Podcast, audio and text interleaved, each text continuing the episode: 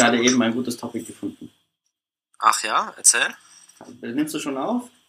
Ich nehme schon die ganze Zeit auf, ja. Okay, gut. Nee, wir haben, wir haben, ich habe gesagt, wenn ich mal viel Geld hätte und mal reich bin und Geld ausgeben würde für Forschung, dann würde ich Geld ausgeben für äh, und, und Forschung fördern, die sich damit beschäftigt, so ein, so, ein, so ein Bakterium zu finden, so ein Organismus, der die gängigsten Plastikarten verdaut. Aber das gibt's doch schon. Ja, aber so einen, der dann, der dann freigesetzt wird, sodass sich der einfach so durch den ganzen Plastikmüll wühlt und irgend so eine grüne äh, Soße übrig lässt, die dann von irgendeinem anderen Viech und Pflanzen als Düngemittel dann äh, verwertet wird. Dann hat, hat Leon gemeint, dann hätte ich ja dann Probleme gleich mit Peter.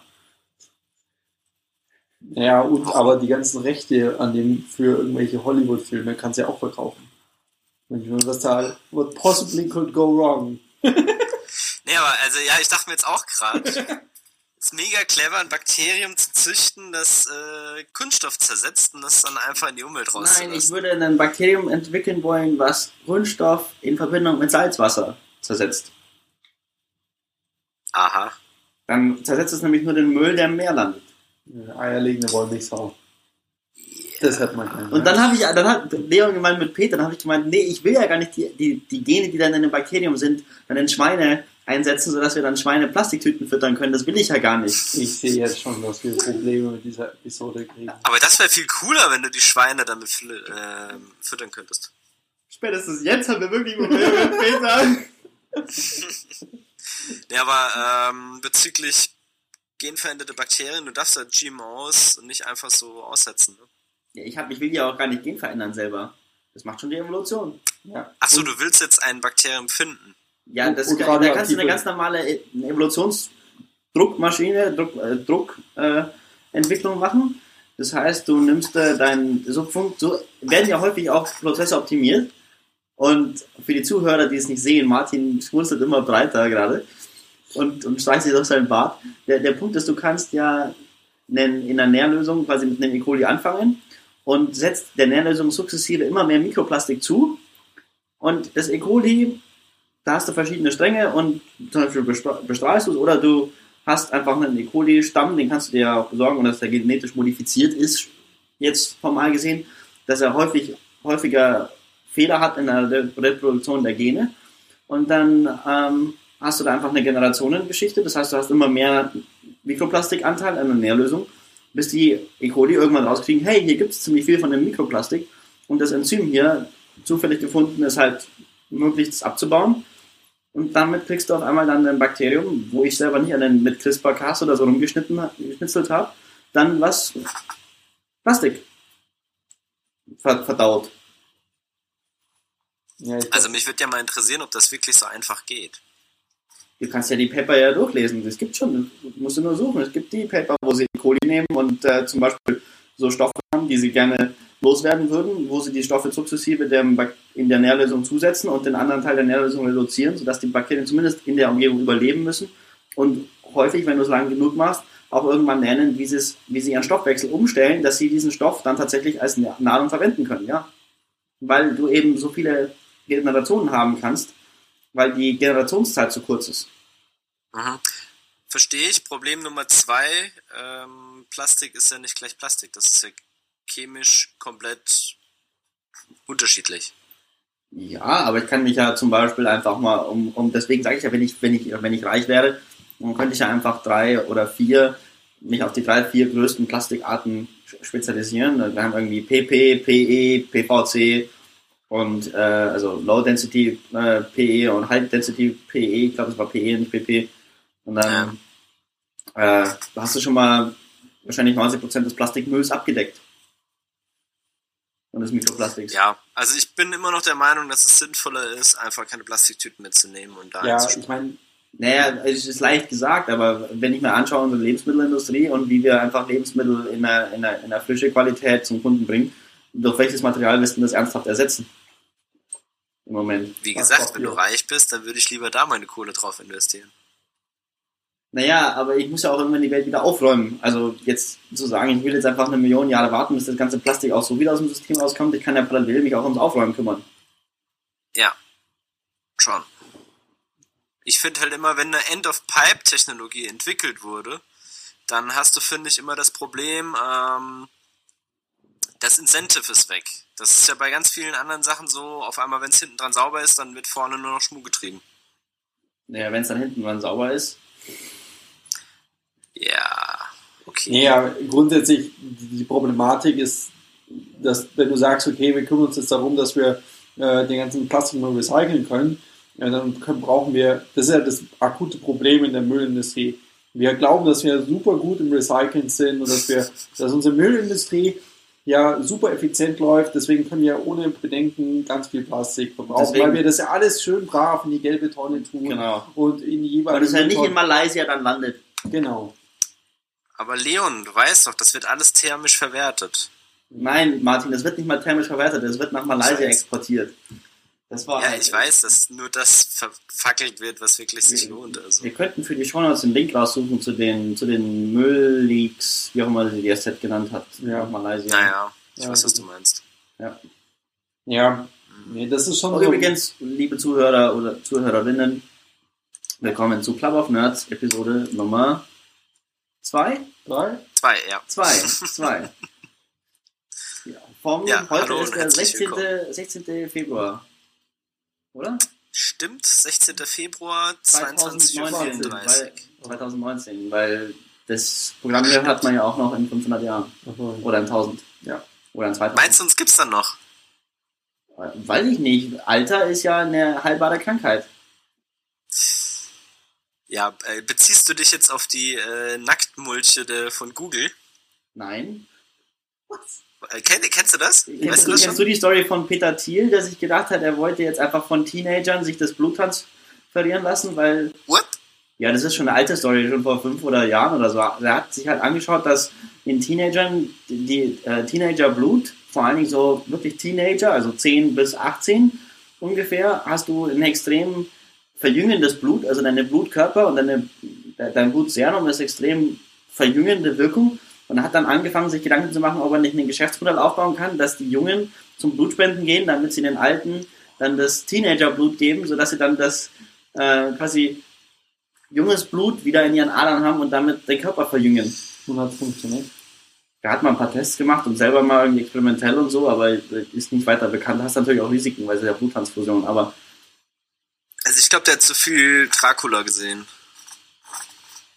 ich glaube, Peter Thiel ist in der Hinsicht einfach sehr frei von, Ja, ja. was, was, was in seiner Ideenwelt halt einfach so ist, sagt einfach so ohne große Moral ähm, und was die Gesellschaft akzeptiert, Antwort, sagt er einfach, ich probiere das mal aus. Ja, Palantir arbeitet jetzt auch mit der WHO zusammen. Yay! Äh, die haben gar nicht so wenig Kohle, die haben ein paar Millionen damit eingespart schon im letzten Jahr. Ja, ich finde es irgendwie nicht so geil, dass irgendwie ein Unternehmen wie Palantir, wenn man da ein bisschen schaut, was die so machen, dann irgendwie dann die Weltgesundheitsdaten bekommen, aber das ist eine andere Story wahrscheinlich. Ja, natürlich, aber da gibt es auch ganz viele Debatten darüber, ob das moralisch äh, in Ordnung ist und ab wann man als eine NGO mit welchem Unternehmen zusammenarbeiten kann. Da laufen sie gerade alle irgendwie Sturm. Ja. Aber was ich gerade noch sagen wollte, und zwar, äh, ein Studienkollege hat mir das jetzt beim Studieren erzählt. Der ist ein großer äh, Fan von allen möglichen komischen Tieren. Äh, unter anderem vom Nacktmulch. Und zwar hat scheinbar Google die größte Nacktmulchkolonie, die äh, in privater Hand ist, weil die daran forschen, weil die Viecher irgendwie unsterblich sind praktisch. Also die haben irgendwie vor 60 Jahren oder so angefangen, die zu erforschen. Und die haben vergessen, die irgendwie zu markieren. Und äh, weil die sich genetisch sehr ähnlich sind, können die jetzt nicht mehr unterscheiden, welches das älteste Tier ist. Weil die können die nicht auseinanderhalten. Und äh, jetzt ist es scheinbar so, dass die nicht wissen, welche. Also eins von diesen Tieren muss 60 Jahre alt sein, aber die wissen nicht welches. Und jetzt fangen sie halt an, die irgendwie zu chippen und sowas. Und ähm, die haben irgendwie so ein genetisch äh, altern die scheinbar nicht. Ja, du hast ja beim, beim, beim Menschen und bei den meisten Tieren die, die Enden des Genoms, äh, die sich dann in der Länge reduzieren. Mhm. Das haben die scheinbar Zellteilung. Hm? Das haben die scheinbar nicht. Ja, ich habe mich ja gefragt, was der Fachbegriff ist. Äh, ich weiß, was du meinst, dass an den X-Chromosomen immer das am Ende, was sich dann immer halbiert oder so. Ja, auch am Y-Chromosom ist es auch dran, aber Ja. Ja, es auch halbiert nicht sich, glaube ich, nicht. Aber es reduziert sich halt. Genau. Ja. Ja. Ja, und das haben die scheinbar nicht, deswegen sind die prinzipiell theoretisch erstmal nicht alternd. Woran sterben die? Und äh, da heilen bei denen Ja, halt irgendwie auch Verletzungen. Also wenn du denen irgendwie die Schulter äh, total krass verletzt, dann überwächst das alles mit Muskeln. Hm. Krass. Also ja, Ja. ich glaube, dass wir eine realistische Chance haben, dass, dass wir die erste Generation sind, die nicht mehr stirbt. Der nicht mehr stirbt. Die nicht mehr stirbt. Außer wir werden vom Auto überfahren, aber nicht mehr an, Ja. an äh, oder umgebracht von irgendeinem Feind. Ja. Ja, ich glaube ja, dass das weil nur die Reichen können. Und dann Aber hast du halt noch eine reich, krassere Martin. Aufteilung zwischen Arm und Reich, ne? Ja, aber wir werden noch reich. Ja.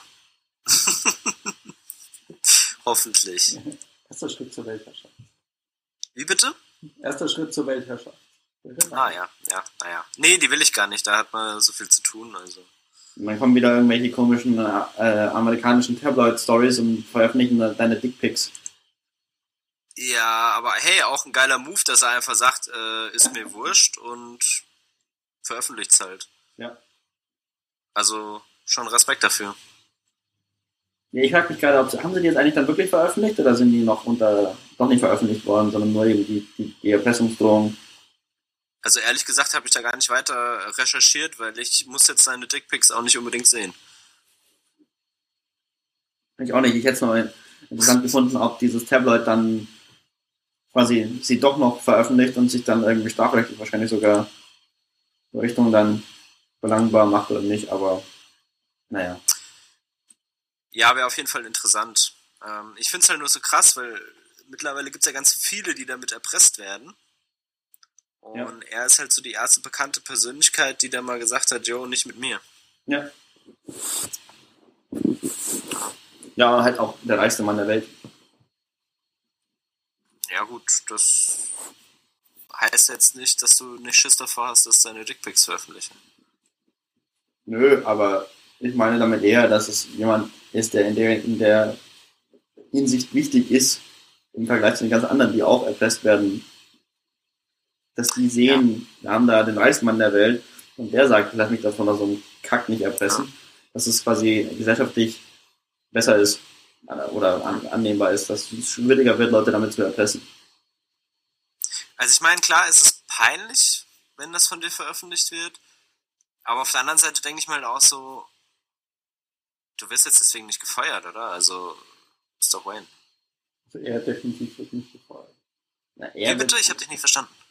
Er, wird, er wird nicht gefeuert. Nee, aber Ja, ich glaube tatsächlich, ich meine, es gibt immer, einen- es gibt immer einen bestimmten Teil ähm, in der Gesellschaft, der das dann irgendwie, gerade auch Presse, die die das dann wahrscheinlich ausschlachten werden. Aber ich würde jetzt das auch so sehen wie du. Ich meine, wenn jemand äh, da unter Druck gerät und dann entsprechend äh, so etwas veröffentlicht, wenn man das den, in dem ganzen Gesamtbild anschaut, dann würde ich eher quasi die Person verurteilen, die quasi in, in Besitz von diesen Bildern gekommen ist, ähm, die dann quasi auch noch benutzt hat, um im Grunde ja zu erpressen, was ja auch quasi höchst verwerflich ist und dann halt das auch noch zu veröffentlichen.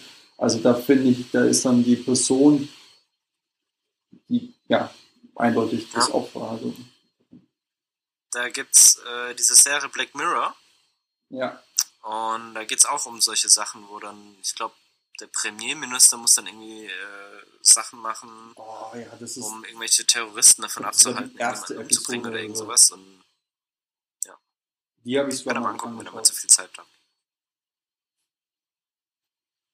Ja, das ist schon. Ich habe sogar die erste Episode. Wir alle haben Ja, Mirror ich glaub's auch, ja. Leon, dich kann ich ja mal fragen, weil vom Justin weiß ich's, äh, das Buch Schnelles und Langsames Denken hast du nicht gelesen, oder? Ich glaube, da haben wir letztes Mal drüber gesprochen. Ich habe es nicht gelesen, nein. Ähm, du hast es aber empfohlen. Ja, von Kahnemann das. Ah, Moment. Ich Das habe ich sogar. Das habe ich mal irgendwo das sogar? gefunden. Das habe ich mal Bitte? angefangen auf Englisch. Das habe ich irgendwo mal gefunden, das Buch. Und Wie hast du ähm, das gefunden? Keine Ahnung, es war irgendwo mal in einem Hostel oder so gab es es und dann habe ich angefangen, das zu lesen und bin mir gar nicht sicher, ob es irgendwo beim Umzug ist es ja in meiner sehr überschaubaren Büchersammlung verloren gegangen. muss man noch mal reinschauen. Okay, ja. Ich habe es auch nur als Hörbuch, aber Ja. das kann ich euch auch empfehlen. So. Ja, aber lest das wirklich mal, dann können wir da mal drüber reden. Kann man so einen Lesezirkel machen.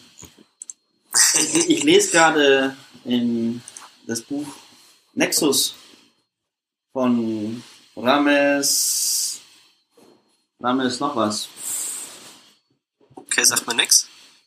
Das ist bisher echt gut. Ich habe auch viel Gutes drüber gelesen. Das ist von einem Wissenschaftler, der aber auch ein guter Science-Fiction-Autor ist. Jetzt die Kombi. Der, der macht äh, quasi, der begleitet die Energiewende weltweit gesehen und schaut sich immer wieder an. Rames mit Doppel der sich die äh, auch häufiger anschaut, wie die Solarpreise weltweit gerade wieder abgehen und äh, Windenergie und Renewable Energy und äh, über den Top, über das Topic bin ich auf ihn gestoßen und er hat aber eben auch einen Roman geschrieben, einen Science-Fiction-Roman, nennt sich Nexus. Und da geht es um das irgendwie ein Medikament, ein metallenes Medikament dann im, im Hirn einen separaten äh, das Hirn anders verknüpft und man dann quasi einen, einen in das Gehirn über dieses Metall eingebauten Computer hat, den man selber aber durch eigenes Denken programmieren kann und dann damit seine eigene Verhalt, äh, bestimmten, zum Beispiel seine, seine, seine Gliedmaßen Kontrolle an den Computer abgeben kann, an ein, vordefiniertes Computerprogramm, sodass man dann auf einmal besser tanzen kann oder besser sich unterhalten kann, weil das Programm quasi für einen spricht und so. Das klingt ganz witzig bisher. Da gab es mal einen Film mit, mit Jackie Chan, glaube ich. Du hättest mir jetzt jeden Schauspieler nennen können. Ich hätte sie einfach so, ja, ja, bestimmt. Aber Jackie Chan von allen den Schauspielern. Das stelle ich mir Äh. einfach nur. Ja, Sehr der hat da vor. irgendwie so einen Anzug und dann kann er damit irgendwie dann auch besser tanzen und Zeug machen und dann trägt den auf einmal jemand Und anderes. zufällig auch ähm, irgendwelche Kampfsportarten besser ausführen. Ja, oder irgendwelche äh, Regenrinnen hochklettern und so ein Zeug, ja. Oh man. Oh, Ich habe ja gerade noch auf meiner Leseliste die Bücher von diesem äh, Yuval Noah Harari, falls sie euch was sagen. Also die äh, kleine Geschichte der Menschheit oder 21 Lektionen für das 21. Jahrhundert. Schon mal von gehört? nee, gar nicht. Du wissen? Mhm. Nee. Also deine Leseliste würde mich auch immer. Ich ich Ja, die ist wundere es sehr ja immer, dass du da irgendwie trotz deines vollen Alltags noch so ja, Zeit dafür findest. Ja, weniger eigentlich, als ich eigentlich will. Willkommen im Club. Ja, ich glaube, das ist Ja. halt. Aber ich habe zumindest jetzt, wo ich die E-Books, ich habe mir einfach vor kurzem so ein E-Book Science Fiction Bundle für 8 Dollar, 8 Bücher oder so, oder 16 Dollar, 12 Bücher gekauft Mhm. und die als E-Book auf mein iPad geladen. Weil ich Das du irgendwie mit rumgeschickt, gell? Bitte? Das hast du, glaube ich, rumgeschickt. Hm, Ich hatte den Link rumgeschickt, ja. Genau. Und ich habe festgestellt, dass ich mit dem Hitchhiker's Guide to the Galaxy dann irgendwann hängen geblieben war, weil ich im dritten Buch dann irgendwie es zu zäh fand. Ähm, irgendwann hatte sich dann der, der Humor so ein bisschen abgenutzt. Das war dann für mich eher so ein Buch, wo ich mal gelegentlich reinlese, aber der, der hat mich nicht gefesselt. Ein Asimov fesselt mich oder da habe ich eine Kurzgeschichte gelesen oder der Rames Name ist eine Geschichte, die kann ich irgendwie gerne lesen, die macht mir Spaß. Aber der Hitchhiker's Guide, der war mir dann jetzt gerade nach zwei Büchern, die ich schon gelesen hatte, dann der dritte so irgendwie, oder ich glaube, es war das zweite Buch oder so, ein bisschen zu intensiv. Das kann ich dann eher in Stückelungen lesen. Ja, der Hitchhiker's Guide ist bei mir auch noch auf der Liste. Hab's noch nicht geschafft. Da ging's mir aber Was ähnlich bei mir auch noch auf der Liste ist, ist die restlichen Asimov-Bücher. Wie viele hast du denn noch? Von der, also von Ich der Foundation Cycle. Zwei oder drei. Oh, die letzten drei sind richtig gut. Ja, äh, hast du schon ein paar Mal gesagt, aber mir war es jetzt gerade auch ein bisschen zu zäh einfach. Hm. Ja. Ich habe jetzt schon wieder ein bisschen Netzbrummen drin. Ich muss, glaube ich, mein Setup nochmal äh, überdenken mit äh, ja, Erdung an mir selbst. So, so ein bisschen so eine Katze, die dann anfängt zu schnurren. Die Katze schnurrt? Ja. Ach so, ja, das, das ist meine Katze. Das ist gar nicht das Setup. Äh, ja, die Katze. meine elektrische Katze, ja. So eine ganz monotone Katze. Das ist eine monotone Katze. Ja, vielleicht eine digitale, aber keine analoge. Ja, aber monoton. Ja, wenn das Brummen immer brrr ist, dann ist sie wohl sehr monoton, weil sie nicht irgendwie brrr, brrr macht, sondern weil sie nur brrr. Ach so, stimmt, ja. Ja. Was soll man dazu Okay. sagen? Helft mir halt! Das ist das, Gib was das letzte zu, Mal meinte mit äh, Justin sagt was und Leon und ich gucken uns an und denken so, hm, sollen wir lachen oder nicht? Entschuldigung, Ihr Justin. seid so gemein zu mir. Ja, wir haben doch gesagt, dass wir die erste halbe Stunde nicht zum Justin sind, damit er sich wohlfühlt. Ach so, da war was, stimmt, ja. Ja wir sind immerhin nett zum Justin. Und die zweite halbe Stunde hatten wir jetzt ausgeschachtelt, Martin, dass wir jetzt Leon mobben. Ach so, okay. Ihr habt noch nicht angefangen? Nee. Also, das sieht ja anders aus. Ja, Leon, wo wir bei dir sind, wie läuft's bei dir eigentlich? Ganz gut. Und Jetzt, äh, Wie viele Seiten hast du schon? Sechste Woche. Wie viel? Was?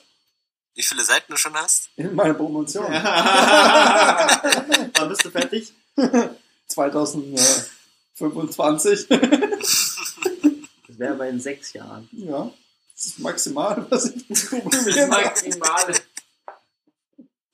Echt, da gibt's ein Maximum? Das wusste ich gar nicht. Ja, ich meine, du, du, du, Du kannst auch länger promovieren, aber du kannst halt nur zwölf Jahre an der Uni sein. Und wenn du aber für eine Havel, dann hast du halt sechs Jahre vorher, sechs Jahre nachher und dann musst du eine Professur bekommen, weil sonst kannst du keinen ordentlichen Vertrag mehr bekommen und äh, hast dann, bist dann einfach angeschissen, wenn du jemals Professor werden wolltest. Okay, jetzt müssen wir das explicit äh, Tag reinmachen. Ähm, aber, also warum zwölf Jahre? Das ist einfach eine deutsche Regelung, zwölf Jahre. Sechs Jahre für die Doktorarbeit und sechs Jahre nach der Doktorarbeit. Aber Summe jedenfalls zwölf. Du kannst auch vier Jahre Doktorarbeit machen und dann zwölf Jahre Postdoc sein und irgendwie eine Professorenstelle finden, suchen, wie auch immer. Aber der, das Maximum ist zwölf Jahre im deutschen Betrieb. vor der Promotion und nach der Promotion. Aber zählt dann so Werkstudententätigkeit und sowas auch mit rein? Nein. Ich glaube nur Oder ab der Zeit, denn? wo du dann Mitarbeiter an der Uni bist. Oder? Ja. Ja. Nee, aber ähm, läuft ganz gut. Also tatsächlich, äh, ich finde meine Aufgaben richtig, richtig interessant. Ähm, Darfst du sagen, was du machst? Ja, ja, also bin einerseits bin ich auf einem Projekt, einem öffentlichen Projekt, äh, gefördert durch das BMBF, also Bundesministerium für Bildung und Forschung. Das heißt Synergie, es geht um äh, Flexibilisierung von Industrieprozessen und da arbeiten wir natürlich mit ganz interessanten Partnern zusammen, wie zum Beispiel in ähm, die Butter noch draußen. Ja, ja, die wird es schon überleben. Ähm, äh, also Industrieprozesse, Schowadenko, das ist im Grunde das SGL Carbon in äh, Augsburg. Dann ähm, UPM, ja, das heißt das Schowadenko. Ja, ich frage mich immer noch, wie man auf Schobadenko kommt, weil ja Ausländer au- oder der Weltmarkt Schobadenko viel besser aussprechen kann als SGL. Carbon. Wo Carbon SGL Carbon, yes. Ja, Sko, Sko, Sko, Skoba? No, Skoba? Skoba Denko? Sko, Skoba Denko? Schowadenko. Das klingt so super. Skoba Denko? Okay. Also entweder Japanisch, Chinesisch oder Schwedisch. Schwäbisch. Schwedisch oder Finnisch oder sowas. Nee, und dann halt auch so andere wie ähm, Trimet, das ist eine Aluminiumhütte in, in Deutschland. Ähm, haben irgendwie, ich glaube, 1,3, 1,4 Prozent des deutschen Strombedarfs. Ja, über Trimet habe ich auch mal in meiner Bachelorarbeit geschrieben. Ach, wirklich? Ja, weil die, Ja, genau, um Aluminium, weil ja natürlich mit Aluminiumhütten. Alter Schwede, ein einziger, ein einziger Laden, 1,4 Prozent des Energiebedarfs der Republik. Ist Ja, schon drei Aluminiumhütten trotzdem. Ja, aber wenn ich mir überlege, ich habe einfach drei Standorte und die machen einfach, ich bräuchte eigentlich nur 300 von denen und dann habe ich irgendwie Gesamtenergiebedarf. Das ist halt nicht so viel. Ja, es geht, Ja, halt, schau mal nach Vielleicht China. 80 oder 16 Millionen Haushalten. es geht halt darum, in diesen Prozessen, die sehr typisch sind für Industrie bzw. energieeffiziente Industrieprozesse, die ein bisschen zu, zu, zu clustern und zu sagen, okay, hier gibt es so und so viel Einsparpotenzial, beziehungsweise ähm, die dann auch näher an den Markt heranführen. Da im Grunde eine, eine Marktplattform zu erstellen, die dann ähm, ohne irgendwie Betriebskosten explodieren zu lassen,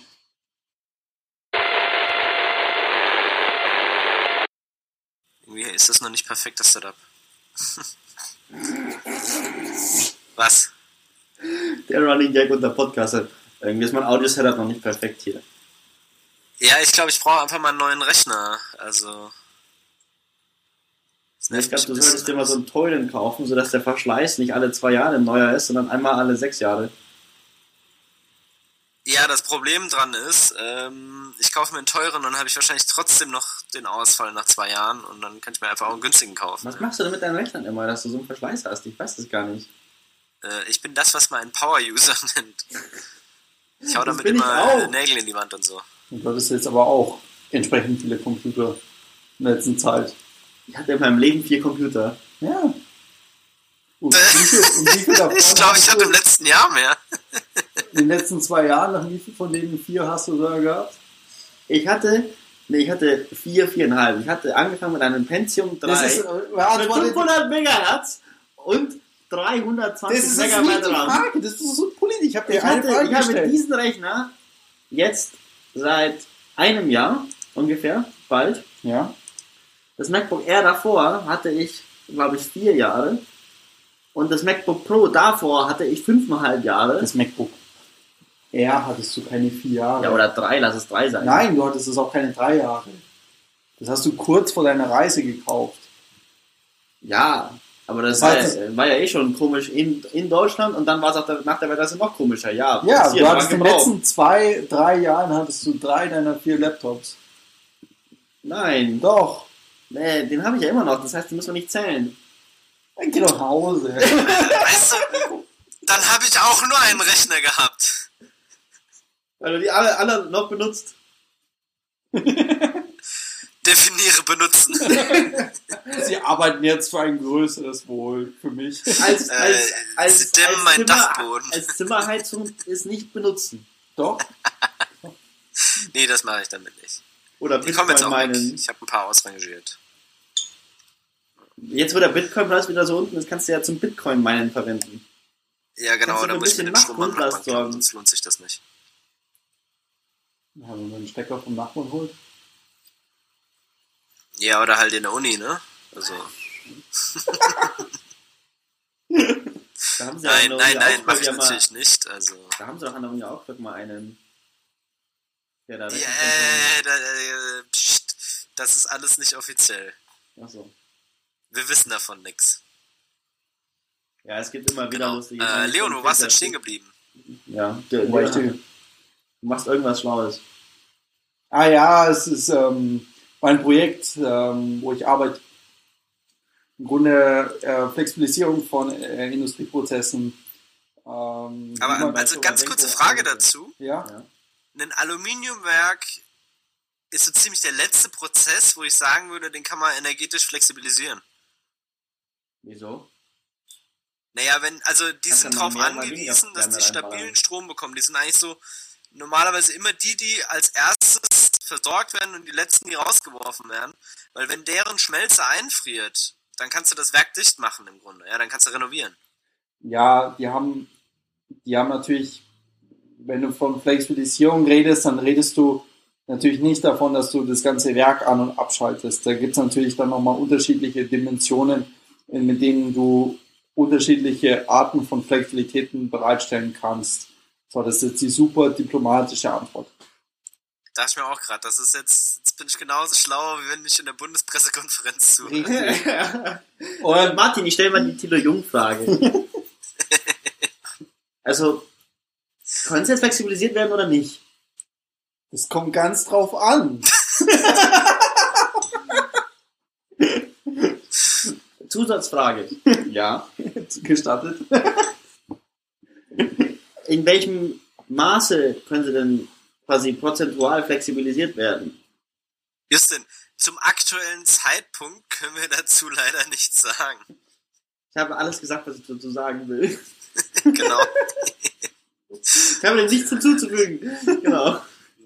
Also was ich mir als Außenstehender da vorstellen könnte, ist halt, dass man relative Flexibilisierung hinbekommt. Also ob ich da jetzt einfach mal mehr Power für eine Zeit in meine Tiegel, der träge ist thermisch, reinballer oder weniger, kann ich mir halt natürlich überlegen, dass ich da, weil ich über allgemein absolut so riesige Energiemengen rede, dann selbst bei einer 10% Änderung 10% mehr oder weniger mal immer noch fürs Netz relevant ist, ich dann damit, was ich halt sehr schnell machen kann, weil es ist ja eine elektrische Heizung, da dann eine, eine, eine Regelleistung oder eine, eine, eine Regelkontrolle, eine Kurzzeitflexibilisierung hinbekommen. Also wir haben vorhin mal nachgeschaut. Im Grunde jetzt Trimet wäre vielleicht aus der Sicht gar nicht mal das attraktivste Unternehmen insofern, dass du ja, diese großen Werke, die, die sind einfach immer an, beziehungsweise du hast eine Grundlast bei solchen Werken, weil du halt äh, eine Versorgungssicherheit brauchst aufgrund der Schmelze, die nicht einfrieren darf. Nichtsdestotrotz, wir haben vorhin mal nachgeschaut und äh, Trimet ist tatsächlich primärregelleistungsqualifiziert. Das heißt, die fahren eigentlich schon äh, bestimmte, also die bieten auf dem Primärregelleistungsmarkt an und sagen so, okay, wir können jederzeit innerhalb von fünf Sekunden bestimmte Ladungen, also mindestens ein Megawatt und dann halt entsprechend größer, können die hoch bzw. runterfahren, weil du ja symmetrisch anbieten musst. Passiert das dann auch Ein über Telefon, dass Megawatt. jemand anruft und innerhalb von fünf Sekunden auf den Taster hauen Das muss? ist genau das, was ich sagen wollte. Im Grunde, die Primärregelleistung ist ja automatisiert. Das Ach, heißt, schade. die, die ist tatsächlich so, dass wenn die Frequenz fällt, dass automatisch dann über einen bestimmten Gradienten Leistung hinzugefügt wird, beziehungsweise halt Erzeugung hinzugefügt wird. Und im Gegenfall, War das sekundär? nee, das ist primär. Ich meine Primär, die sekundär mit dem Telefon. ah nee, das ist tertiär, das ist Minutenreserve, also quasi ab 15 Minuten. Und das ist halt das Problem. Du hast zum Teil, gibt schon halt Unternehmen, die sagen, okay, da ist für uns ein finanzieller Anreiz, entsprechende Flexibilitäten auf einem äh, System dienlich anzubieten. Äh, Aber im Grunde, wie das momentan abläuft, ist, da ruft einer an und sagt so, hey, wir haben in 15 Minuten ein Problem oder beziehungsweise könnt ihr in 15 Minuten, äh, ich habe, ich rätsel immer, äh, am besten kommt noch ein Fax, ne, um das Ganze auch äh, legal zu äh, manifestieren, ne, sonst ist ja alles... Moment, Moment, Moment. Das war jetzt echt kein Scherz, dass die anrufen? Ja. und, dann, und dann läuft es anscheinend ja so ab, dass dann einer ähm, quasi an der Maschine hingeht und sagt so, okay, äh, wir haben jetzt hier den Anruf vom lokalen Übertragungsnetzbetreiber, wir müssen jetzt um 12 Uhr diese Maschine, die eine Nennkapazität von weiß was ich, wie viel Megawatt hat, abschalten. Dann geht da einer hin mit der Stechuhr, zück, sobald die Zeit quasi überschritten ist, schaltet das Ding ab und quasi die Regelleistung für das deutsche Netz wurde getätigt. Okay, krass. Ich dachte, das wird irgendwie zentral äh, geregelt und hängt irgendwie alles automatisiert im Stromhandel drin. Nee, das ist schön dezentral. Damit kannst du, bist du auch total cybersicher. Was meinst du denn, warum die Bundesrepublik so wenig Probleme mit Cyber hat? Wenn du einfach kein Cybernetz hast, ja, viel Spaß beim Cyberhacken, weil es ist halt schwieriger, den Google Voice darauf zu trainieren, dass sie jetzt authentisch den lokalen Netzbetreiber es ist dann der dann der da anruft und sagt, mal ab. Das funktioniert halt nicht. Daher, das, manchmal haben so analoge Systeme einen sehr, sehr schönen, sehr schönen Vorteil, dass sie einfach in der Hinsicht schlecht hackbar sind. Deswegen sage ich ja, das Fax ist ein Ja, aber AirGap ist ja trotzdem überwindbar, also. Ja, also, Ja, ich rede nicht da, ich rede, also, wenn, wenn halt das Kommando auf Schalten den Strom ab, du müsstest das quasi sonst davor abhören und dann auch noch aufzeichnen und dann wieder abspielen und dann irgendwie komisch. Also wenn sich da die halt dann kennen und dann hast halt deinen deinen kurzen quasi Gespräch, ja, wie geht's denn, Schurber? Ja, mir geht's gut, danke, Sepp. Ja, du, wir haben jetzt in 10 Minuten ein Problem, ja, machst du mal das Ding aus. Das kannst halt schlecht nachbauen, weißt ja, also ich sehe das jetzt. Also wenn das wirklich so wäre, fände ich das, das schon wieder cool, ja. Aber das ist genau der Punkt. Es geht darum, das Ganze ein bisschen auch unter der Prämisse der, der Cybersicherheit, ne, Cyber aus Exclamation Mark, ähm, Cyber, Cyber. Cyber, Cyber, ähm, das natürlich irgendwie ein bisschen integrierter, marktintegrierter und dann halt auch irgendwie, mm, ja, Also im Moment sind wir maximal cybersicher. Das Telefonnetz ist eines der besten Netze, was wir haben. Das, ist, das fällt quasi nie aus, vor allem wenn es analog oder über ISDN sogar läuft. ja, genau. Ähm, ja, ist zuverlässiger als unsere mobile Mobilfunkinfrastruktur, oder? naja, aber es gibt ja auch noch Breitband, Power, Powerline Communication. Und unterschätzt mal Social Engineering nicht. Ja, aber dann würde ich dagegen argumentieren, wie bitte schaffst du es dann, wie viel, wie viel tertiäre wir, Anbieter haben wir? 50? 60? Wo- Wofür? Tertiär? Tertiär? Ähm, da waren, glaube ich, 300? äh, ach, im zweiten, was, irgendwas im zweistelligen Bereich. Ja, Du Justin, ich klebe mir ganz schnell mal ein äh, Callcenter irgendwo in der Türkei, ja? Ja, weil die auch so vertrauenswürdig und überzeugend sind, wo sich alle Leute kennen, die eh nur die Anrufe von der gleichen Person haben.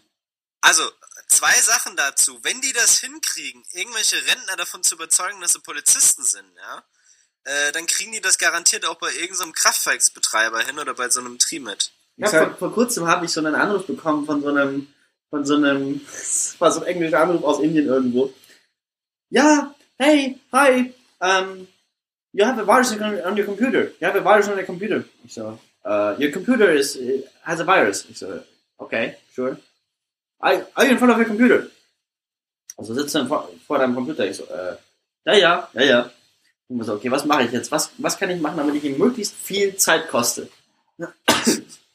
Weil die beste Story, die ich noch gelesen hatte, war noch jemand, der dann eine Datei präpariert hatte, wo er dann eine, eine Ransomware dem, dem, dem, dem Betrüger dort, ich, ach, in der Datei ist immer Kreditkarten drin, schwupp, per Teamviewer waren sie schon drüben aus der, aus der Virtual Machine. Ja. Und quasi dann hat er nur noch Fluchen gehört und auf der anderen Seite quasi die Ransomware den Rechner verschlüsselt hat. War das nicht vom, äh, Vom CCC. Ja.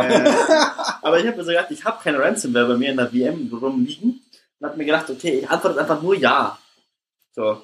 In fr- in front of your computer? Yes. Do you see your computer? Yes. Can I turn on, com- can, can I turn on your computer? Yes. Is it on? Yes. So, Ah, erster Fehler. Hättest du erstmal sagen müssen, der bootet noch. Ja? Schön mal fünf Minuten dranbleiben und sagen, ja, der bootet noch, so ein bisschen älter. mal das nächste Mal. Ja. So. Wenn er, Oh wenn er dann no, fragt, was ist das denn für einer, sagst du Commodore 64. Mal gucken, was er macht. Nee, du sagst so Windows XP, weil dann freuen sie sich, dann funktionieren alle Sicherheitslücken. Und dann so, no, it just crashed, give me a moment, please. It has to reboot. Und dann nochmal so fünf Minuten nochmal extra. Musst, musst du eine Bandaufnahme machen, die immer wieder äh, von vorne anfängt. Und dann nach fünf Minuten sagt er wieder, oh no, it crashed again. oder ein Google Assist abstellen. Ja. Ja, aber ich, also die müssen ja eigentlich nur die Telefonleitung von dem blockieren. Für die Regelleistung meinst du? Ja, wir Ja. haben ja noch ein Handynetz. Ja, und du hast ein Backup-Netz tatsächlich. Also gerade so Leitstellen kommunizieren auch nochmal über einen. Ähm, Die haben so ein Hotwire oder was? die haben nochmal so einen, so einen Hotwire, genau. Weil ich dachte jetzt gerade, machst halt einfach äh, einen analogen DDoS über, über das Telefonnetz. Spammst dir halt mit Anrufen zu. Mit, mit Callcentern aus. Äh, Bei, bei denen ist gerade belegt. das ist der Ja, nee, und Scheiß jetzt, ne? Ich meine, so ein Callcenter, die kriegst du extrem günstig. Das ist quasi ein analoges DDoS. Callcenter. Ja, da ist ja immer noch Digitaltelefonie wahrscheinlich, aber äh, Ja, aber das, war- das quasi, du hast, du mietest ja eine, eine halbe Million Callcenter-Leute und attackierst im Grunde alle Anschlüsse an Unternehmen. Ich glaube, da reichen schon 100. Ja. Ja. Krass. Ja. Naja, aber brauchst ja erstmal die Nummern auch, ne? Ja, aber gut. Ähm, Die kannst du wahrscheinlich über einfach auf der Webseite nachschauen und dann einfach alle Durchwahlen einfach quasi wie halt ein Durchwahl aufgebaut ist. Kann ich auch hinbekommen. also im Grunde, ähm, würde mich jetzt nicht wundern. im Grunde, du hast ja, das, das Schöne ist ja am Netz, dass du immer die Frequenz messen kannst, egal wo. Das heißt, ich könnte jetzt quasi hier in meine Steckdose rangehen, ich könnte die Netzfrequenz messen. Das heißt, ich habe eigentlich, ohne jetzt irgendwie mit irgendjemandem zu kommunizieren, über das Stromnetz, habe ich eine Möglichkeit, eine unverfälschte äh, oder relativ unverfälschte Aber breitet sich die Netzfrequenz nicht mit der Schallgeschwindigkeit aus, wodurch ich einen Unterschied habe, je nachdem, wo ich mich im Netz befinde? Ja, aber das ist so minimal. Nee, nee, Moment. Die Schallgeschwindigkeit von, Äh, warum Schallgeschwindigkeit? weil die Schallgeschwindigkeit die relevante Geschwindigkeit, die häufig dann die relevante Geschwindigkeit ist von Elektronen in einem Leiter. Das heißt, die Schallgeschwindigkeit in Kupferleitungen beziehungsweise Aluminiumleitungen, also Überlandleitungen, ist dann die Geschwindigkeit, mit der du dann die Übertragung hast. Also oder sich auch Phänomene fortsetzen. Das würde ich jetzt nicht unterschreiben. Also wüsste ich jetzt auch nicht, aber Die nachdem Schallgeschwindigkeit der ist Justin hier der. Materialwissenschaftler ist. Das sind 300 Meter pro Sekunde. Nein, das ist die Schallgeschwindigkeit von in, in Luft. Ich rede von der Schallgeschwindigkeit in Aluminium und in Kupfer. Ah, okay. Ah, dann. Das sind, das, sind, das sind Tausende, aber das ist immer noch eine ähnliche Geschwindigkeit, Warum redet man dann noch von Schallgeschwindigkeit? weil, die, weil du die Lichtgeschwindigkeit hast, die sich um Photonen kümmert und du hast die Schallgeschwindigkeit, die sich um Phononen kümmert. Beziehungsweise um die, um, um die Elektronen meines Wissens. Das muss ich nachschauen, aber auch um die Elektronen, die haben ja auch eine endliche Geschwindigkeit, mit der sie Ja, sich aber das ist fortsetzen halt- können. Das ist halt die, die Geschwindigkeit in dem Medium, was du halt hast. Genau. Aber das Medium beim Strom ist halt Kupfer oder Alu, Okay, wenn es aber, ist. aber im Grunde, du Und hast. dann hast du quasi Deutschland hat 1000 Kilometer von Nord nach Süd. Wenn du jetzt irgendwo in, in Passau sitzt, dann hast du irgendwie eine andere Frequenz, als wenn du in Nordsee Ja, misst. so Deswegen minimal. teilen wir das ja auf in vier. Moment. Die sind ja aufgeteilt wie. Ne, nevermind. Also im Grunde, im Grunde, ja, sie sind ja nicht so aufgeteilt, dass du, du hast ja, ich weiß, es ist es Amprion oder nee, Tenet, die ja einmal quasi den, den, den ganzen Schinken von oben nach unten haben und dann die ganzen anderen äh, Übertragungsnetzbetreiber, die dann die ganzen Randgebiete haben. Das ist total witzig aufgeteilt. Das wurde ja quasi damals, als das äh, entflechtet worden ist, ähm, entsprechend aufgeteilt.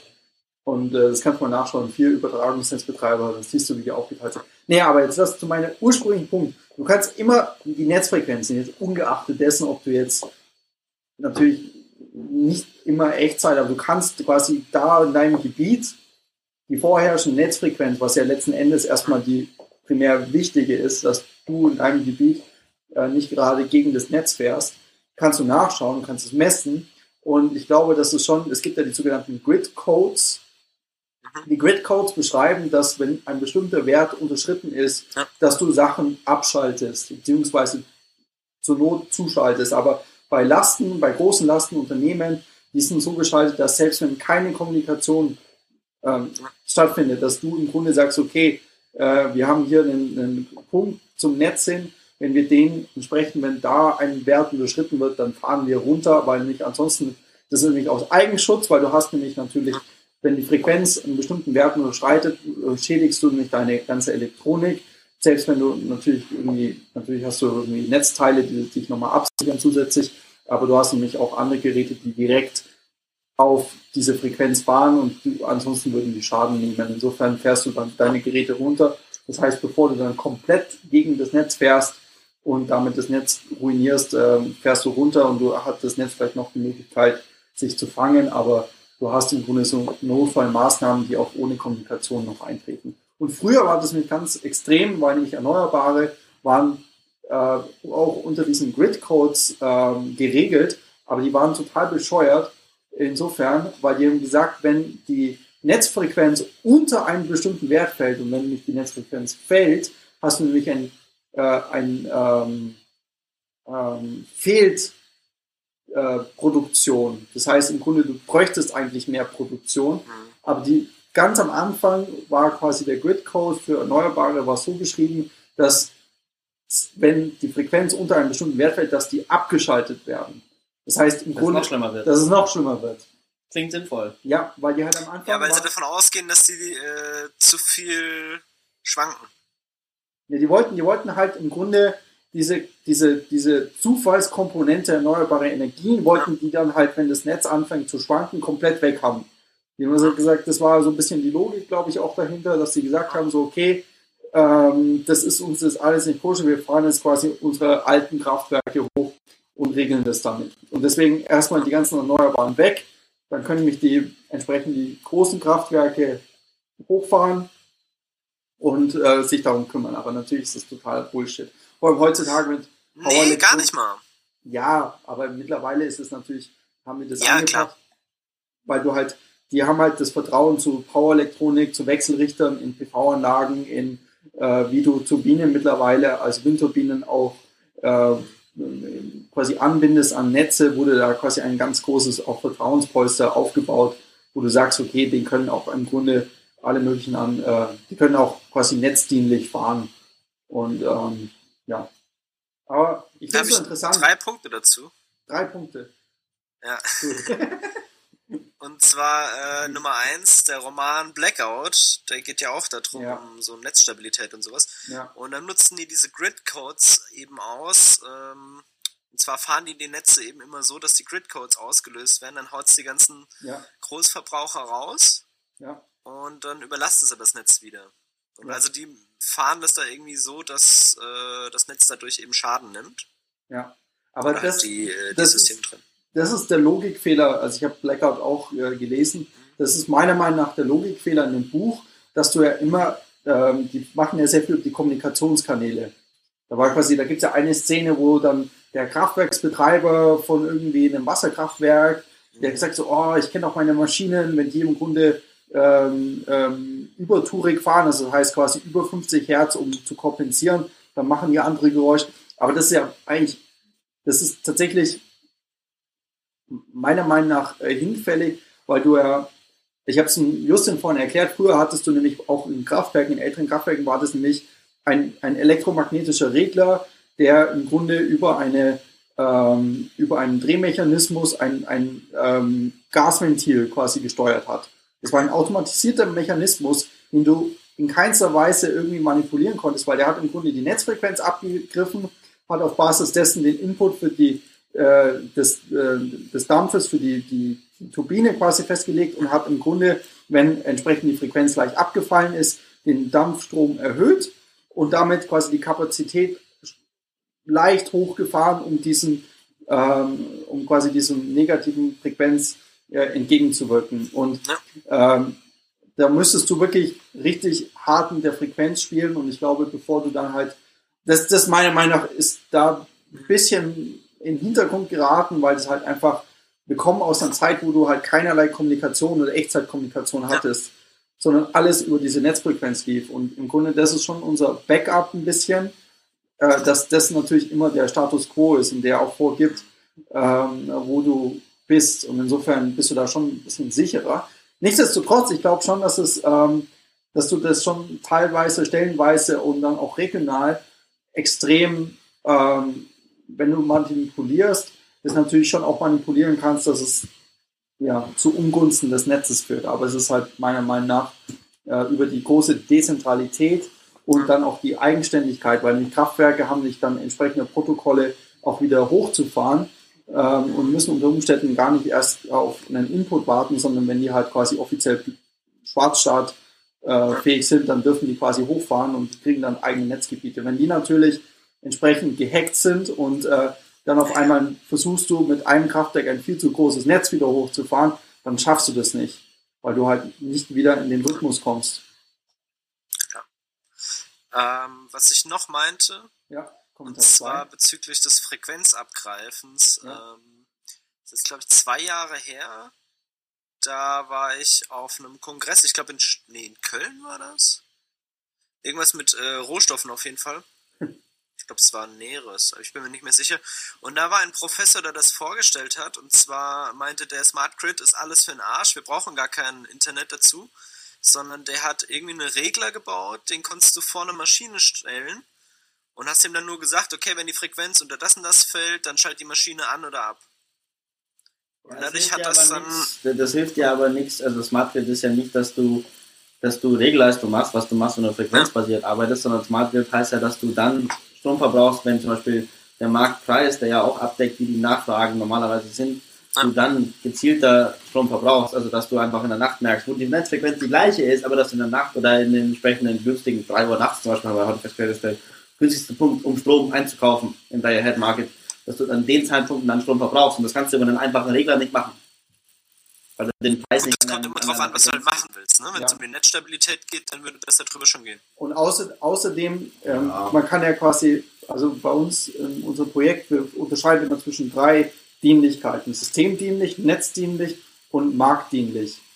Und ähm, im Grunde die Frequenz ist äh, sehr stark, also ist systemdienlich, weil du willst ja quasi, dass das System auf Übertragungsnetzebene stabil bleibt. So, jetzt aber in Zukunft wirst du viel näher in diese Netzproblematik reinkommen, dass du halt äh, Mittelspannungsnetze hast, die überlastet sind, weil du halt, das ist immer, das ist die Zahnarztallee, sprechen wir immer. Also hast du im Grunde äh, ein Wohngebiet, wo alle ihre Elektroautos äh, und Saunas haben. Und wenn die halt abends heimkommen und dann ihre Saunas bzw. ihre Elektroautos, äh, Elektroautos anstellen, dann hast du im Grunde eine lokale Überspannung. Das wirst du nicht in der Netzfrequenz in dem Sinne direkt messen können. Sondern das ist halt. Da merkst halt dann, dass die Straße rot glüht. Genau. Das ist so, wenn quasi äh, auf einmal schneit, aber nichts, äh, nichts liegen bleibt, dann weißt du, was passiert. Nee, es geht darum, ähm, lokale äh, Netzengpässe dann auch bewusst zu äh, adressieren. Und da brauchst du natürlich dann auch nochmal eine ganz andere Form von Flexibilität, als die jetzt um, äh, wie, also ich glaube, dass so ein Regler ganz interessant ist und ich habe auch schon Lösungen gesehen, ähm, auch als ähm, äh, Retrofit für Wärmepumpen, die nicht intelligent geschaltet sind, dass du halt da einfach irgendwie die Spezifikation von einer Wärmepumpe angibst und dann in dem Stromkabel, was die Wärmepumpe versorgt, dann so ein kleines ähm, Raspberry Pi mäßig einbaust. Genau. Und dann quasi deine Maschine smart macht. Das sind, ähm, sind sehr interessante Lösungen. Ich glaube, dass, dass, dass sowas natürlich schon dazu beiträgt, ähm, auch quasi Sachen smart zu machen, die noch nicht smart sind, aber letzten Endes äh, geht es da schon auch nochmal um die Steuerung ähm, ja, das wird viel mehr auch nochmal auf uns zukommen, diese Netzdienlichkeit und auch für Teilnetzebene. Ja. Aber äh, fand ich ganz witzig, ein Kommilitone von mir hat nämlich eine Studie gemacht, der hat im Grunde ein Elektrokabel, äh, was auch für Teilnetzebene benutzt wird, äh, in den Niederlanden hat er analysiert und ist zu einem Schluss gekommen, dass äh, das im Grunde äh, fast, ich glaube, 1,4 oder 1,5-fach mehr Leistung durchgehen durch dieses Kabel, ohne dass die Temperatur ansteigt oder Verluste ansteigen. Und jetzt versuchen sie gerade, weil dieses Kabel in weiten Flächen in den Niederlanden verbaut ist, die Zertifizierung dafür durchzukriegen, damit sie dieses Kabel einfach höherlastig nutzen dürfen. Und damit haben die quasi auf einmal das Verteilnetz um die 1,4 oder 1,5-fache Menge ausgebaut, ohne einen Cent zu machen. Das ist natürlich super geil.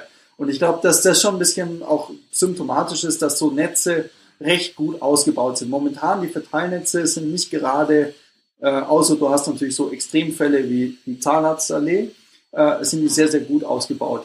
Ähm, wie das in einem 10... Erinnere mir jetzt Deutsche Bahn andersrum, ne? Also die haben äh, mehr reingebaut, als äh, eigentlich gebraucht hätten. Genau. Das ist natürlich nicht sehr oft. Was ist deine dritte Frage? Klassiker. Äh, Keine Ahnung. Genau. Okay. Fragen die nur zwei. Ja, aber. Also kurz noch nach, Nachreiche zur Fallgeschwindigkeitsthematik, dass sich Strom nicht mit Lichtgeschwindigkeit ausbreiten kann an sich, weil Elektronen ja fließen ähm, und Elektronen eine Masse haben, ist glaube ich irgendwo eingängig. Man könnte noch darüber reden, ob das Poten die Potentialdifferenz sich mit Lichtgeschwindigkeit ausbreiten kann, weil es nichts geben kann, was schneller ist als Licht. Ähm, das kannst du argumentieren, aber die, die Schallgeschwindigkeit ist quasi das Maß von meines Wissens in der Hinsicht relevant. Und bei Aluminium ist die bei 6000, ungefähr 600 Metern longitudinal und 3000 Kilometer pro Stunde, äh, pro Stunde, also 6000, 3000 Kilometer pro Stunde in transversal, je nach Kristallstruktur. Und bei Kupfer sind es irgendwie 4000 und 2000. Also es ist immer noch eine halbe Sekunde zwischen Nord und Süd in Deutschland, aber das ist äh, quasi ziemlich schnell. Ist jetzt nicht so wie ein Schall in Luft, der halt einfach ziemlich lahm ist. Naja, gut, ich sag mal, bei Frequenz, das ist ja mehr regional, ne? Also hast ja zwischendrin auch äh, höchst, mittel und das niedrige, also ist ja, glaube ich, dreigeteilt, gell? Ja, ja, ja, hier höchst, hoch, so. mittel und niedrig. Äh, höchst ist dann HGÜ, oder was? Äh, ja, ich glaube, das ist nochmal eine Unterteilung, aber äh, Ah, wobei, das, das, das sind ja Meter pro Sekunde, sorry. Das heißt, Aluminium hat eine Schallgeschwindigkeit von 6000, ungefähr 300 Meter pro Sekunde longitudinal und 3100 Meter pro Sekunde in transversal. Und Kupfer hat, ähm, ja, also da Kupfer, da hat 4, also 4,6 Kilometer pro Sekunde und ähm, 2,2 transversal pro Sekunde. also du bist ja Das dauert schon ein bisschen. Du bist ja überall dreiphasig. Also im Grunde ist es schon, die Frequenz äh, geht durch alle, geht durch alle äh, Spannungsebenen durch. Ja, das ist wahrscheinlich dann, also das, das Potenzial bleibt sich wahrscheinlich dann doch mit, äh, mit Lichtgeschwindigkeit auch ein bisschen schnell genug. Also ich weiß nur noch, das mit dieser Scheibe, auf der man das aufzeichnen kann und dann sind irgendwie Ausschläge im Höchstnetz ähm, natürlich viel schlimmer im unteren. Aber ich glaube, wenn jetzt die Schwankungen im unteren sind, dann hauen die sich ja nicht so schwer auf das Höchstnetz aus. Weißt du, wovon ich rede? Hm.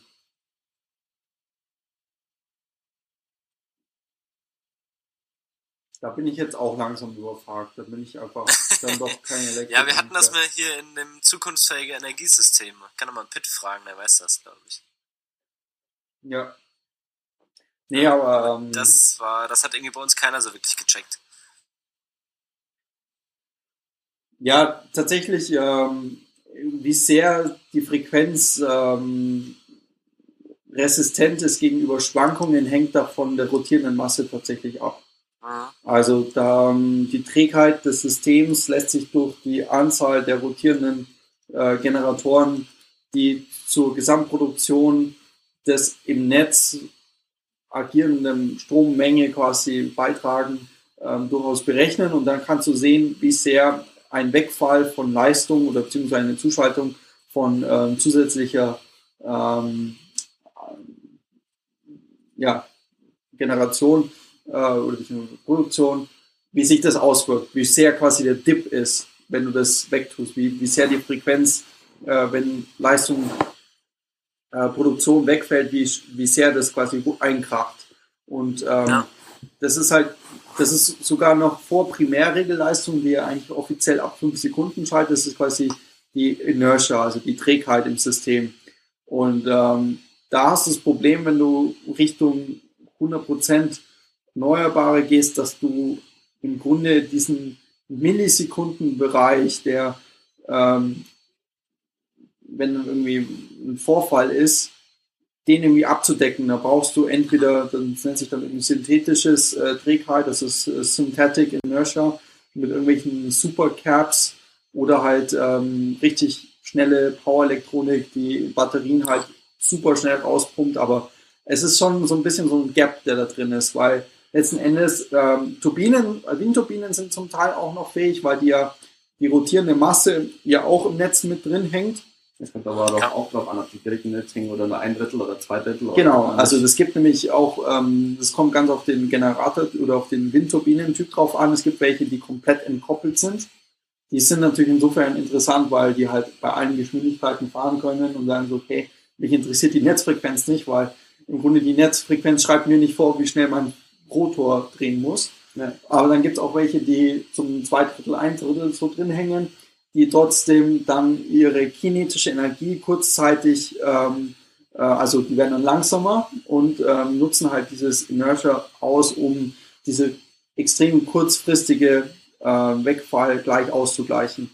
Und äh, das sind so Fragestellungen, die natürlich auch gerade, wenn irgendwie, keine Ahnung, 100% Erneuerbare irgendwie fällt, äh, die du da eigentlich bedenken musst, weil das sind so, so Bausteine, ähm, die extrem wichtig sind für die Stabilität im Netz. Gibt es auch die mit ihren Wasserkochern? Ich glaube, das haben wir das letzte Mal schon besprochen, äh, die dann einfach äh, überschüssigen Strom nehmen, um Wasser. Da gab es in Amerika, glaube ich, ein Projekt, wo so Smart wir gesagt haben, wir machen eine pseudo-virtuelle Batterie, indem wir einfach eine Remote, im Endeffekt ist es dann Regelleistung, zuschalten und abschalten können, indem wir einfach Kontrolle über 20.000 Wasserboiler in Haushalten haben und einfach, Ah, auch nicht schlecht. einfach quasi sagen können, okay, wir, wir, wir verbrauchen jetzt einfach Strom oder wir verbrauchen jetzt keinen Strom. Also was ich jetzt meint ist, ähm, ich glaube, das gibt's irgendwo in Europa, dass die wirklich große Becken mit Wasser haben und dann einfach einen Durchlauferhitzer reinhängen. Und wenn zu viel Strom, da- es gibt ja negative Strompreise. Und dann haben die da einfach Strom verbrannt und dafür Kohle bekommen. Ja, aber also negative Strompreise, also Das hat sich scheinbar gelohnt. das Ja, kann, aber- also, äh, aber- äh, also lohnen, also, ne, also Ja, ja, natürlich, also das lohnt sich, weil die Investitionskosten für sowas, ich meine, Ja. sowas kann ich hier in einer halben Stunde beim Baumarkt auch zusammenbauen. da kaufe ich einfach einen Pool und so zehn so Durchlauferhitzer. Da ist es toll, sich qualifizieren, qualifizieren zu lassen für, die, für den Strommarkt, um dann dort äh, überhaupt als Handelspartner agieren zu können. Um die negativen Also- Strompreise abgleichen zu können. Ich würde ja eher, statt dem, dass ich da irgendwie Wasser erhitze, äh, würde ich mir halt ein paar. Bitcoin-Miner hinstellen. ja, mal ohne Scheiß, ne? Also äh, leitest halt den Strom dann da rein, fertig. Ja, oder in, keine Ahnung, Wasserstoff oder was weiß ich. Ja, okay, natürlich gibt es sinnvollere Einsatzzwecke, als den Strom einfach zu verbrennen für nichts. Ja, klar. Ja, ja. Ja, gut. Es, ist, es gibt ja auch quasi die Menge an Strom, die jedes Jahr aufgrund der fehlenden ähm, Kontroll- oder Regelenergie ähm, abgeschaltet werden muss Ja. und im Grunde dadurch der weitere Ausbau von Erneuerbaren gebremst wird, weil du sagst, okay, wir haben jetzt hier so und so viele Erneuerbare einfach abschalten müssen, weil wir keine andere Wahl hatten. Und, äh, das ist ja natürlich auch nicht im Sinne äh, der Ja. Energiewende dahingehend. Ja. ja, Apropos Netze, ne? Äh, es gibt vier. 50 Hertz, Amprion, Tenet und Transnet BW. ja, genau. Das sind die vier Übertragungsnetzbetreiber in Mhm. Deutschland. Tenet hat ihren Hauptsitz oder die haben ihren Hauptsitz in Wait for it. Bayreuth. Echt jetzt? Ja. Ey, dann kann ich dich mal besuchen, lass da mal hingehen. ja, ich hab, wir haben sogar einen Termin so demnächst bei denen. Echt? Cool. Ja. Auch weil die im Rahmen des Projektes mit dabei sind. Sehr cool. Ja, ist richtig cool. War auch mega happy zu hören, dass die hier sind. Da, da kannst du ja mal gucken, wie das bei denen mit der Sicherheit ausschaut.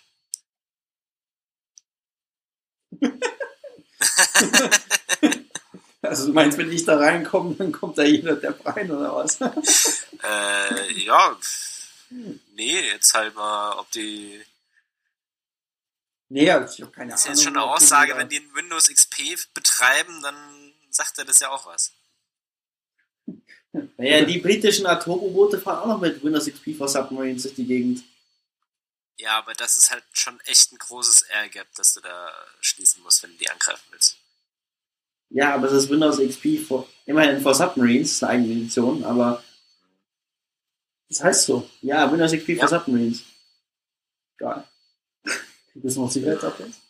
Ich glaube, sie haben sogar Microsoft dann gesagt, dass es günstiger ist, Windows XP für Submarines Microsoft eine goldene Nase verdienen zu lassen, statt Microsoft zu zeigen, wie sie von Windows XP für Submarines auf Windows 7 für Submarines umsteigen könnten. Es gibt auch ein Windows 7 für Submarines. Ich glaube, Microsoft hätte sie entwickelt, ja. Geil. Echt? Ja, das war die Frage, ob sie quasi von Windows XP auf Windows 7 umsteigen. Und gesagt, das kostet uns so und so viele Millionen. Und der Microsoft einfach mehr Geld in die Hand geben, um Windows XP für Submarines abzudaten, dann kostet uns so für so viele Millionen. Und dann, pff, günstiger, nehmen wir halt Windows XP. Macht ja nichts. Ja, IT-Projekte. never change a winning team, ne? Das ist ja auch ein Leben lang goldene Nasen verdienen.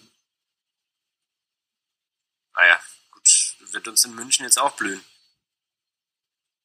Du meinst, weil sie jetzt von Linux wieder umsteigen? Ja. Ja, ich meine, wie, wie, wie war das doch so schön vor kurzem mit, naja, dann kamen dann die Leute von Accenture wieder in der Tür rein und haben dann gezeigt, wie man dann Windows wieder ordentlich installiert, weil das hatte man auch vergessen, dann braucht man natürlich wieder Berater und Berater sind natürlich, und dann davor natürlich auch beraten, ob das Windows sinnvoller ist.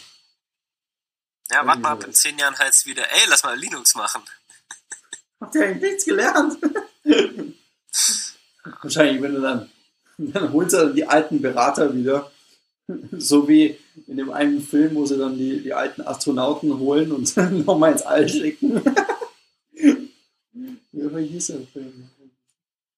Aber du wirst lachen. Äh, wer war denn das? Irgendwann hat mir erzählt, dass die äh, ganzen Verteidigungsunternehmen jetzt ja wieder mit Border Defense Sachen anfangen. Und äh, die haben jetzt die ganzen alten Akten aus der DDR ausgegraben, weil die ja ganz viel Forschung zu dem Thema gemacht haben. Und da haben die scheinbar ziemlich viele Anfragen bekommen bezüglich, äh, wie baut man denn eine Mauer, die günstig und gut ist. Wer, wer hat Vielleicht wen nicht günstig, angefragt? aber naja. Wer, wer hat wen angefragt? Das habe ich nicht. Also die ganzen Verteidigungs- und Rüstungsunternehmen haben in den letzten Jahren bzw. Jahrzehnten wieder äh, Border Defense Divisions aufgebaut. Also halt, äh, wie baue ich Mauern und Zäune. Okay. Jetzt auch in das wird ja auch äh, schön nachgefragt. Da ist ja Trump nur eigentlich einer der kleineren Anfrager. Also wenn du nach Israel guckst und so, Ja. Ja, ja, beziehungsweise Europa ja auch, wir bauen ja auch überall Mauern hin. ja. Ja, die machen, wir machen das in Europa so wie mit der, wie die Partei das in Deutschland will. Nee, wer war das? Da gab es doch diesen Song. Waren die Weißgeist, glaube ich. Wir bauen die Mauer wieder auf, denn langsam wird uns das zu dumm, aber nicht mehr mittendurch, darum bauen wir außen rum. Dann feiern wir zwölf Monate im Jahr Oktoberfest und hoffen, dass die Welt dann raus so zur Ruhe lässt. Mit weiß bei Bier und Sauerkraut viel Kartoffeln frei. Klatscht auf die Alte, klatscht auf die Alte, auf die drei. Kennt ihr das nicht? Ich kenne das nicht, ey. Ach, Sehr schön. Schick das mal der AfD, die freuen sich bestimmt. Ja, ja. Das ist noch vor deren Zeit. Ungefähr 20 Ja, Jahre oder der CSU. oder so. 15. Ja, Jetzt schaue ich mal meine dann- Masternotizen rein. Das müssen wir die aufs nächste Mal verschieben. Ja, ich würde es auch einfach aufs nächste Mal verschieben. Haben wir doch aber jetzt ganz gut irgendwie Haben wir gut gerockt. spontanös hinbekommen. Haben wir noch irgendwas zum Thema Strom? Ich stehe total unter Strom. Ich habe Justin jetzt für, für Energiewirtschaft äh, begeistern können. Hm? Ich habe Was? ich hab Justin jetzt für Energiewirtschaft bege- begeistern können. Ah, Kommt, der okay. kommt jetzt. Ich sagte, wenn das jetzt, wenn das leider nichts wird, dann Promotion, Energiewirtschaft, Yeah, Speichersysteme. Ah, ich habe vorhin noch irgendwas dazu gelesen. Und zwar war das äh, das äh, Natural Backwardation Theorem und das gilt für den Strommarkt. Ist nett. Äh, Natural Backwardation. Ähm, es geht darum, wie du Future und äh, Spotmärkte bepreist äh, bei Strom. Aber ist nicht so nicht so interessant. Also Was ich heute vorher nochmal recherchiert habe, weil ich mit einer Freundin darüber gesprochen habe, was ich cool fand, war, dass das häufig sehr unbekannte Rights Law, Hm, Das ja. das Rights Law, Random Walk. Ne- nein, Achso, ach nee, das war Nein, das- Es nein, gibt doch, nein. sorry. Na, sorry, sorry, sorry, ich habe auch was. Weil ich Das- jetzt, ich hab, ja, mein, go ahead. ist das Rights Law, geschrieben wie die Wright Brothers, also W-R-I-G-H-T, Rights Law, die besser zum Beispiel den, den Preisverfall von Halbleitern beschreibt als Moore's Law, aber die Halbleiterbranche gerne davon spricht mit Moore's Law und dass das unser, also unser Nordstern ist, an dem wir uns orientieren und was wir machen als Industrie. Aber Wrights Law, das Faszinierende an Wrights Law ist, dass es industrieübergreifend, also nicht nur in Bezug auf Halbleiter, sondern auch auf Solarzellen, auf RAM, auf äh, Polyvinylchlorid, auf Aluminium sogar anwendbar ist, um Preise vorherzusagen, weil Wrights Law, äh, du bei Wrights Law als, als Parameter oder als Idee hast, okay, ich schaue mir an, was hat die Menschheit bisher kumuliert produziert ähm, und was ha- habe ich für eine Jahresproduktion, einfach kumulativ insgesamt. Und je höher meine Produktion ist, umso mehr Learning habe ich auf meiner Learning Curve quasi, je nachdem wie die Rate da ist, um dann ähm, Preisverfall festzustellen in dem gleichen Maße, weil es die These quasi ist, es hängt nicht davon ab, ähm, quasi irgendwie eine, eine fixe Rate pro Jahr, sondern es hängt wirklich nur davon ab, wie viel produziere ich von dem gleichen Ding. Und seitdem wir halt Das einen riesigen Boom in. Solarzellen haben und Solarzellen produzieren und produzieren und produzieren und die Produktionsrate so irrsinnig steigt und kumulativ sogar auch desto stark krasser wird, siehst du über, wenn du das anschaust geschichtlich, dass in dem gleichen Maße fitbar, sehr gut quasi abbildbar statistisch, dann du auch einen Preisverfall siehst.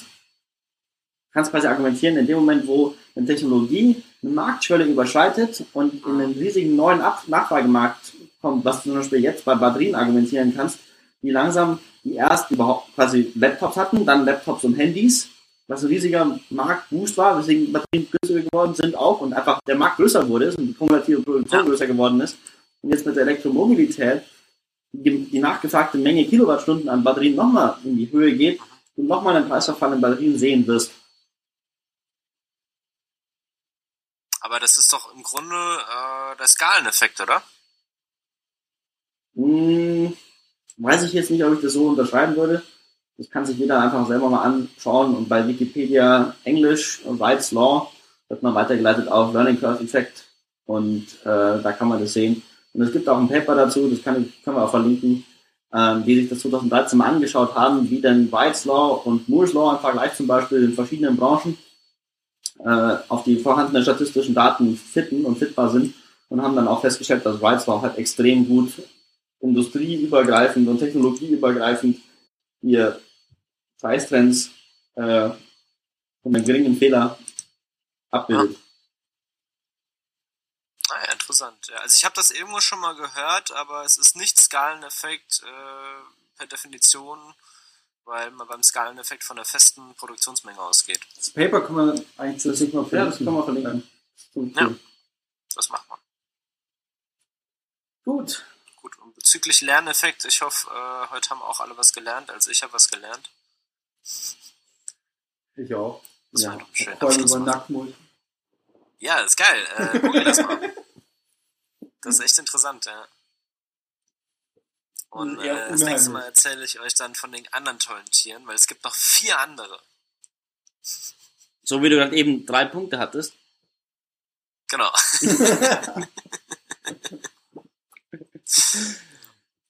Wir bleiben Ja, gut, gespannt. Dann, Wir machen jetzt äh, den ich Cliffhanger. allen Zuhören mal einen schönen Abend. Schaltet ein für die nächste Episode, wenn ihr die weiteren vier Tierchen hören wollt. Genau. Schöner Clickbait. Macht's gut, bis zum nächsten Mal.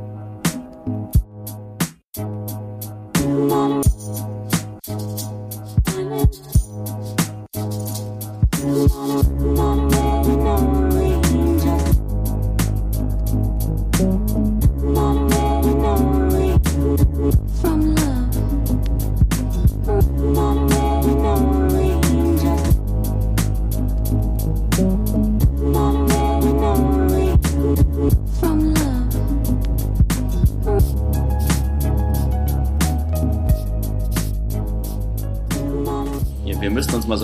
Outro-Musik anmachen, rein, reinspielen können. Du singst dann bestimmt schon drauf. Jeden, je, jeden Also Morgen gehe in die Werkzeug, jeden Morgen gehe in die Werkzeugkammer und dann mache ich Krach. Radadadong, radadadong, weg ist der Balkon, dong. Also ich bin dafür, dass wir das als Outro-Musik nehmen. Kennt ihr auch nicht? Das ist ein norddeutsches Lied. Dann ich, mach ich Krach. nicht. Radadadong, radadadong, weg ist der Balkon, dong. Dann hat man noch so einen Slap. Das ist dann, wenn ich dir eine Watschen gebe. Ja, umgekehrt. Wenn du erst bist. Also, In diesem Sinne. habe die Ehre und für Gott.